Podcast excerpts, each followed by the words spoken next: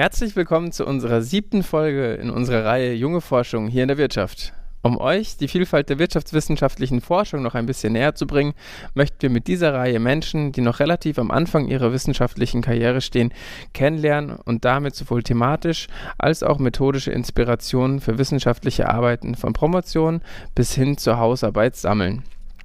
Außerdem wollen wir diesen jungen ForscherInnen damit die Möglichkeit geben, ein bisschen über ihre Themen zu sprechen. Und heute ist Kate Jürgens äh, bei uns zu Gast. Äh, Kate, schön, dass du da bist. Hallo, ich freue mich auch. Mit was stoßen wir an in der Wirtschaft heute? Ganz ausgefallen, alle drei. Mit einer Apfelschorle. Ja, jawohl. Prost. Prost. Zum Wohl. Genau, am Mikro sind für euch heute Rudi und Martin, das bin ich. Zum Warmwerden und Kennenlernen haben wir für dich äh, sechs kurze mitgebracht. Kate, bist du bereit? Ich bin bereit. Sehr gut. Dann äh, fange ich an äh, mit der ersten Frage. Wo promovierst du? Ich promoviere an der Universität Bamberg bei Professor Christian Proagno. Und in welcher Disziplin? Ich promoviere in der Volkswirtschaftslehre oder genauer gesagt in der Makroökonomie. Und was hast du vorher gemacht? Ich habe wirklich keinen geraden Lebenslauf. Ich habe schon in meiner Heimat in Vladivostok im Fernosten Russlands studiert und dann gearbeitet. Und nach Deutschland kam ich 2012. Dann habe ich einen Bachelor in International Business an der HTW gemacht. Mhm. Und daraufhin habe ich einen Master an der Uni Köln gemacht in Economics. Und jetzt promoviere ich. Sehr schön. Und äh, wie wird deine Promotion finanziert? Ich habe eine äh, Doktorandinnenstelle am IMK, also Institut für Makroökonomie und Konjunkturforschung der Hans-Böckler-Stiftung, wo ich an ähm, Forschungsprojekten zu Fiskalpolitik und Staatsinvestitionen mitarbeite. Sehr gut. Dann äh, als nächste Frage, was ist dein Thema in einem Satz? In einem Satz äh, forsche ich zu ähm, Staatsinvestitionen in der EU und in Deutschland, wie sie sich entwickeln und äh, wie das auf die fiskalpolitische Räume auswirkt. Okay, und äh, kannst du uns sagen, in einem Satz, was dein bislang relevantestes Ergebnis ist? Das ist immer so schwer. In einem Satz ist es wirklich schwer. Also äh, das relevanteste Ergebnis ist das, das, was ich heute vorstellen werde, äh, dass ähm, die Staatsinvestitionen in der EU äh, in Rezessionen ähm, gekürzt werden und dass Fiskalregeln diesen prozyklischen Effekt verstärken können. Danke dir. Das war auch sehr gut in einem Satz perfekt. dargelegt. Ja, perfekt. Mhm. Ähm, genau, und jetzt sind wir warm geworden nach den sechs kurzen und können richtig in die Folge starten. Und wie du gerade schon gesagt hast, möchten wir mit dir heute über dein Paper sprechen, was den Titel hat The Effects of Fiscal Rules on Public Investment over the Cycle. Und ja, damit geht's dann jetzt los. Super. Dann äh, fangen wir doch mal ganz basic an und äh, wollen erstmal von dir wissen, was sind eigentlich Fiskalregeln? Ja, Fiskalregeln sind äh, gesetzliche Vorschriften, die äh, die Staatsverschuldung, Staatsdefizite oder Staatsausgaben regulieren. Äh, das können äh, numerische Targets sein, die einem Staat vorschreiben, wie viel ähm, Ge Geld ausgegeben werden darf oder wie viel Staatsverschuldung neu aufgenommen werden kann. In Deutschland ist ja sehr oft in der Debatte auch gerade wieder die Schuldenbremse als ähm, großes politisches Streitthema. Ist die Schuldenbremse ein klassisches Beispiel für eine solche Fiskalregel? Ganz genau. Die deutsche äh, Schuldenbremse ist ein klassisches Beispiel. Gibt es irgendwie noch andere Beispiele für Fiskalregeln neben, neben der Schuldenbremse? Genau, es gibt auch die europäischen Fiskalregeln, die man auch kennt. Das äh, sind die Regeln, die das äh, Staatsdefizit auf 3% begrenzen und die Staatsverschuldung auf 60% vom mhm. BIP. Und äh, warum, warum geben sich Staaten Fiskalregeln? Oder warum nutzen sie sie?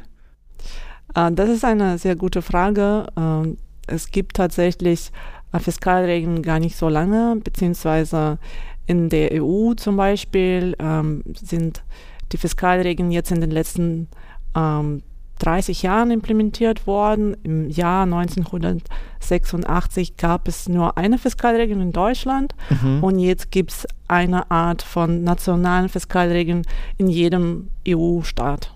Mhm. Und was erhoffen sich die Staaten davon, wenn sie die Fiskalregel einführen? Äh, es gibt so unterschiedliche Gründe. Mhm. Ich bin mir nicht sicher, ob ich auf die quasi Gründe eingehen soll, die äh, in der Literatur stehen oder äh, wenn ich jetzt anfange, äh, über die politischen Gründe zu reden, dann ist es weniger wissenschaftlich, sondern eher so aus der politischen Sicht. Ne? Mhm. Äh, allerdings ist es so, dass die Grundidee von einer Fiskalregel ist, wenn die Parteien sich abwechseln an der Regierung, dann äh, möchte quasi die Opposition, die äh, regierende Partei, die Macht ähm, einschränken. Mhm weil wenn, wenn sie die dann, äh, wenn sie sich später wieder abwechseln, dann möchte die Opposition nicht mit den Defiziten mhm. zu tun haben, die in der vorherigen Legislaturperiode entstanden sind. Mhm. Und so kam die Idee, dass man diese äh, die Ausgaben der Regierung einschränken soll durch solche gesetzliche Regeln. Mhm. Okay. Alles klar. Und ähm, was würdest du sagen, inwiefern können genau diese gesetzten Fiskalregeln ähm, kontraproduktiv oder schädlich sogar für die Wirtschaft sein? Es gibt ähm, mehrere Gründe, warum das so sein kann, dass die Fiskalregeln schädlich sein können. Also es kommt sehr darauf an, wie sie ausgestaltet sind. Wenn zum Beispiel die Regeln zu rigide sind, in dem Sinne, dass sie nicht im Fall eine Rezession sich anpassen lassen und aussetzen lassen, dann verhindern sie, dass der Staat fiskalpolitisch reagieren kann. Oder zum Beispiel, wenn sie alle Ausgaben begrenzen und zwischen investiven und konsumtiven äh, Ausgaben nicht unterscheiden, dann kann es auch dazu führen, dass zum Beispiel die Investitionen gekürzt werden. Und das kann auch von Nachteil sein für die Wirtschaft, weil wenn die Investitionen gekürzt werden, dann ähm, kann der äh, öffentliche Kapitalstock stagnieren oder fallen und das hat einfach äh, negativen Effekt auf die Wirtschaftsleistung mhm. und dann auch wiederum auf die Steuereinnahmen der Wirtschaft, was dann kontraproduktiv sein kann. Mhm.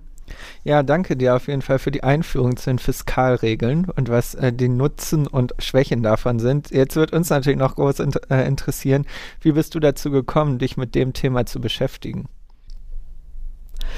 Ja, äh, danke. Das war ähm, tatsächlich nicht mein Thema, mit dem ich mich beworben habe für meine Promotion. Mich hat vor allem interessiert, wie kann der Staat Lebensumstände verbessern von, von den Menschen. Ähm, allerdings habe ich natürlich dann ganz viel darüber gelesen, dass es äh, bestimmte Faktoren gibt, die den Staat einschränken in, in seiner Macht, zum Beispiel in äh, Staatsausgaben. Äh, zum Beispiel sind das äh, die Fiskalregeln und auch sogenannte Market Reactions. Mhm. Äh, und ich habe eigentlich äh, mich mit einem Modell beworben, wo ich äh, das ähm, simuliert habe, was passiert, wenn der Staat mehr oder weniger investiert. Aber dieses Modell zu bauen hat ein bisschen zu lange gedauert und die Idee von meinem Betreuer war, lass uns mit was Einfachem anfangen. Du machst erstmal ein empirisches Paper fertig. Das ähm, wird bestimmt super gut klappen und äh, ist dann, dann hast du schon ein Paper. Ähm, deswegen habe ich dann erstmal dieses Paper geschrieben zur mhm. empirischen Analyse der Auswirkungen von Fiskalregeln auf die Staatsinvestitionen. Mhm. Hat sich aber dann herausgestellt, dass es auch nicht so einfach war und mhm. ich habe die ersten zwei Jahre nur an dem Paper gearbeitet. Mhm und hatte ganz viele Schwierigkeiten und ökonometrischen ähm, Fragen und musste dann äh, ganz ausgefallene ökonometrische Methoden lernen. Mhm. Mhm. Aber mm, jetzt kenne ich mich auch in dem Thema aus. Okay. Okay. Super spannender Einblick, irgendwie auch, wie es in der Promotion halt auch laufen kann, ne? Also wie man einsteigt und von einem Paper zum anderen kommt. Ja, genau. Du hast jetzt ja in dem Paper, über das wir heute sprechen, äh, schätzt du ja den Zusammenhang zwischen Fiskalregeln und Staatsausgaben oder Staatsinvestitionen. Äh, welche Indikatoren nutzt du denn für diese Variablen? Mhm. Ich nutze zwei Datensätze vom IWF. Und zwar, äh, es gibt einen Datensatz für alle Fiskalregeln, die ähm, implementiert wurden in allen Ländern der Welt. Mhm. Äh, dieser Datensatz wird vom IWF veröffentlicht. Äh, und das ist sehr gut, weil man dort auch diese Ausgestaltung von Fiskalregeln sehen kann. Und man kann unterscheiden zwischen denen, die Ausnahmenklausel haben, oder für die Investitionen eine Ausnahme machen, also sogenannte goldene Regel, mhm. oder die, die konjunkturbereinigt sind und allen den anderen. Das äh, nutze ich dann auch in, meinem, in meiner Analyse. Und für die Staatsinvestitionen nutze ich auch einen Datensatz vom IWF und das ist der hm, Datensatz für, ähm, für den öffentlichen Kapitalstock und Staatsinvestitionen, so heißt das. Das ist auch ein Datensatz, wo quasi die äh, Staatsinvestitionen alle Länder der Welt, für die es mal Daten gab, ich glaube ich, äh, teilweise auch geschätzt vom IWF, auch ähm, öffentlich verfügbar sind. Mhm. Ähm, genau, und das ist so die sogenannten Gross äh, Fixed Capital Formation mhm. Daten. Also das sind die, die Daten für alle Anschaffungen von Vermögensgütern, die für Produktion von anderen Waren und Dienstleistungen gekauft werden. Das heißt, du guckst dir eigentlich die äh, Staatsinvestitionen an und quasi Konsumausgaben des Staates guckst du dir nicht an. Ganz genau. Ah ja, okay. Ich wollte noch eine Sache fragen, was mich noch kurz interessiert hat und auch beim Lesen gefragt habe, was fällt denn eigentlich unter Staatsinvestitionen? Hast du das gerade noch im Kopf, was in dem Datensatz da gemeint ist? Also genau, das ist, was ich schon erwähnt habe. Das sind äh, äh, Vermögensgüter. Also das ist, was der Staat ankauft oder auch bauen lässt. Mhm. Das sind zum Beispiel auch Straßen und Brücken und Infrastruktur aller Art oder zum Beispiel Anschaffungen für öffentliche Einrichtungen. Okay. Genau. Alles klar. Mhm. Sonst äh, hast du eben auch schon gesagt, du hast viel Zeit mit ökonometrischen Modellen verwendet und das können wir jetzt auch gerne ganz kurz halten, nur der Vollständigkeit halber ist es ja ein wichtiger Beitrag deiner Arbeit, dass du verschiedene Methoden nutzt und vergleichst. Kannst du uns kurz sagen, welche Methoden du da benutzt? Ja, also ich habe Panel-Daten mit 23 Ländern und 33 Jahren und das ist problematisch, weil ich äh, diese Panel-Schätzung mache. Mhm. Und ähm, ich habe sogenanntes dynamisches Panel, wo ich die abhängige Variable nochmal gelegt als Regressor mhm. äh, verwende. Und das führt zu manchen ökonometrischen Problemen. Äh, deswegen musste ich mehrere Schätzmethoden anwenden, weil die OLS-Methode äh, biased ist und eigentlich wird ein GMM-Schätzer empfohlen. Mhm. Leider lässt der GMM-Schätzer sich nicht so gut für meine Datenstruktur anwenden, weil ich mehrere Jahre als Länder habe. Mhm. Deswegen musste ich für diese GMM-Schätzung zum Beispiel das Sample in Jahrzehnte unterbrechen, mhm. also 90er Jahre, 2000er und 2010er Jahre, damit ich das Sample verkürze und weniger Jahre als Länder habe. Mhm. Mhm. Allerdings zeigen beide Schätzmethoden, die OLS-Methode und äh, der GMM-Schätzer, im Prinzip gleiche Ergebnisse. Mhm. Und das ist auch, womit ich auch argumentiere, dass äh, das Ergebnis auch stimmt. Und ich habe auch eine ähm, ähm, Instrumentenvariablenschätzung also die Zyklusvariable, die ich äh, verwende, äh, das ist eine äh, zyklische Komponente von dem, äh, von dem BIP-Zeitreihe. mhm. äh, gefiltert mit sogenannten Hodrick Prescott Zerlegungsmethode. Und dazu gibt es natürlich auch ganz viel ähm, Meinungen, ob man das so machen soll oder mit anderen Methoden. Deswegen ähm, mache ich noch ganz viele Robustheitschecks, um diese Variable zu überprüfen. Unter anderem auch diese Instrumentenvariablenschätzung, wo ich für diese Variable auch äh, Instrumente verwende. Mhm. Okay. Danke dir für das, die Erklärung. Ja. Das ist der Blog für die Nerds. genau, das war jetzt aber auch der technische Teil für alle, die äh, kurz ausgeschaltet haben. Genau. Ähm, weiter nochmal zur Arbeit. Du hast auch in deinem Titel und du unterscheidest ja auch zwischen verschiedenen Situationen im Business Cycle, ähm, also zwischen äh, ökonomischen Aufschwung und ökonomischen Abschwung. Und ähm, genau, es leuchtet ein, dass Fiskalregeln vor allem im ökonomischen Abschwung ähm, die Staatsausgaben limitieren. Und was ich mich gefragt habe, ist, äh, was sind eigentlich erwartbare Effekte von Fiskalregeln im Aufschwung? Also haben Fiskalregeln im Aufschwung nicht den wünschenswerten Effekt, dass sie noch stärkere Ausgaben eigentlich in Zeiten wirtschaftlichen Aufschwungs eindämmen? Ja, also die Idee ähm, ist immer, dass äh, die Staatsausgaben eigentlich antizyklisch sind, damit äh, sie äh, ja, die Rezessionen ein bisschen abfedern und dann, wenn, wenn die Wirtschaft zu stark wächst, dann wachsen sie weniger stark, äh, damit dieser Boom auch ein bisschen eingedämmt wird. wird.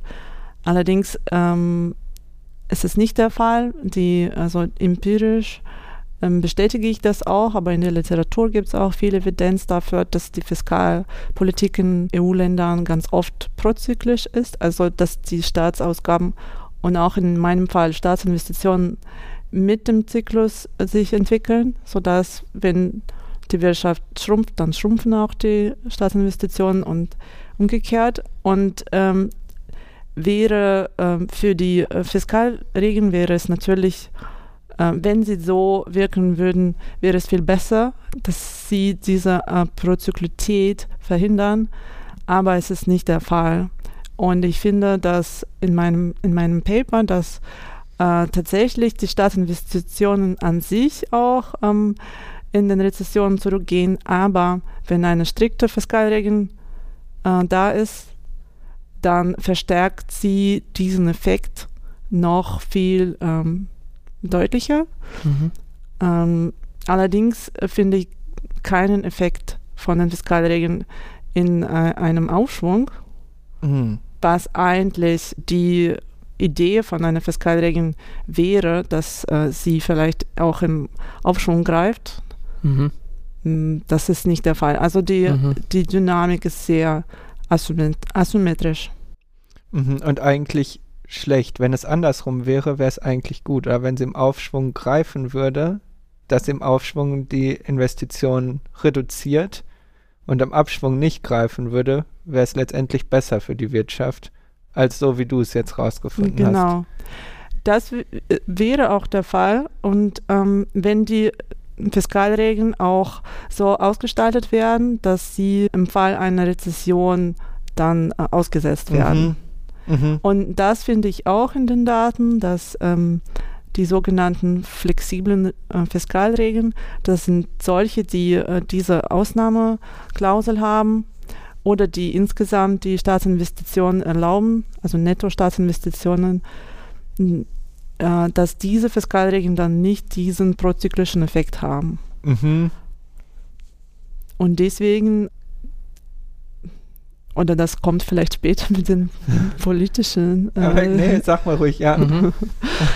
Äh, also quasi äh, die Empfehlung ähm, für die Fiskalregeln, ähm, die ich dann in meinem Paper auch ähm, aus der Analyse ziehe, ist, dass das ist sehr wichtig, dass die Fiskalregeln so ausgestattet werden, dass sie ähm, genau diese prozyklische Dynamik verhindern können. Mhm.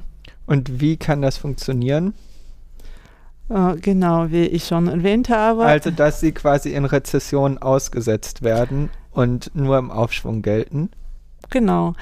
Oder äh, wenn das um die Staatsinvestitionen geht, dann ähm, wäre so eine goldene Regel, die Nettoinvestitionen erlaubt, würde dann diesen Effekt nicht erzielen. Mhm. Also diesen negativen Effekt äh, würde, äh, würde dann nicht stattfinden, wenn die Regeln dann die Staatsinvestitionen äh, auslässt und sagt, okay, wir begrenzen die Konsumausgaben. Mhm. Mhm. Ja, und aber du würdest quasi sagen, das habe ich mich am Ende gefragt, äh, du sagst quasi, okay, man kann Fiskalregeln so gestalten, dass sie gut sind und du bist nicht dafür, Fiskalregeln einfach abzuschaffen. Ich bin eine Wissenschaftlerin und keine Politikerin. Aber aus den Ergebnissen deines Papers schließt du quasi als Policy-Empfehlung oder Politikempfehlung, dass man die Fiskalregeln anders gestalten sollte und nicht, dass man Fiskalregeln abschaffen sollte. Aus meinem Paper kann man nur schließen, wie sie designt werden sollen, mhm. wenn sie dann angewendet werden. Mhm. Also ich äh, kann jetzt keine Empfehlung gegen Fiskalregeln äh, aussprechen. Im Prinzip ist es auch so, dass wir jetzt die Situation haben, dass in der EU in fast in jedem Staat eine Fiskalregel implementiert wurde. Mhm. Und man äh, arbeitet in, in dem Umfeld und wir haben auch die europäischen Fiskalregeln und es wird auch nicht darüber diskutiert, dass der, ähm, das ähm, Fiskalregelwerk abgeschafft werden soll in der EU, sondern dass das reformiert werden soll. Mhm, mhm, und die ähm, alle Empfehlungen, die man aussprechen kann, sind dann eher für, wie das reformiert werden soll. Mhm. Und äh, es gibt äh, keine Diskussion, ob es abgeschafft werden soll. Okay. Okay. Also hast du ja in deinem Paper also super interessante Ergebnisse dafür, dafür gefunden. Ja, vielen Dank dir äh, auf jeden Fall für den Einblick in dein Papier. Äh, fand super spannend. Ja, ich fand es auch super spannend. Und da wir jetzt hier auch schon langsam zum Ende kommen, wäre noch Zeit für einen letzten Absacker. Und zwar würden wir dich gerne fragen, ob du noch einen Tipp für uns und unsere Hörerinnen hast, wenn sie eine Promotion anstreben, beziehungsweise was hättest du vielleicht gerne früher gewusst, was du uns hier mit auf den Weg geben kannst? Ja, sehr gerne. Äh, das ist auch eine sehr gute Frage. Und als ich angefangen habe, äh, war mir natürlich auch bewusst und ich habe ganz viel gehört darüber, was für Schwierigkeiten es kommen, wenn man eine Promotion anfängt. Habe ich aber gedacht, dass äh, es mich nicht betreffen wird. war naiv. Und ich glaube, das muss man sich schon bewusst sein, dass es, ähm, also dass alle die Schwierigkeiten tatsächlich ähm, sehr wahrscheinlich eintreten werden. Also dass man überwiegend alleine arbeitet, mhm. dass man sehr hohen Leistungsdruck hat, dass die Beschäftigungsverhältnisse manchmal prekär sind. Und man muss aktiv dagegen steuern und man muss aktiv sich Ausgleichsstrategien überlegen und auch sehr wichtig, dass man ein Netzwerk braucht äh, von Unterstützerinnen, also von Familien, Freundinnen und Kolleginnen, die dann in schwierigen Situationen dich na, auffangen werden. Mhm. Und wie es so schön heißt, it takes a village to raise a child. Aber in diesem Fall ist das Kind eine wissenschaftliche Arbeit. Aha, ja, sehr gutes Beispiel. ja.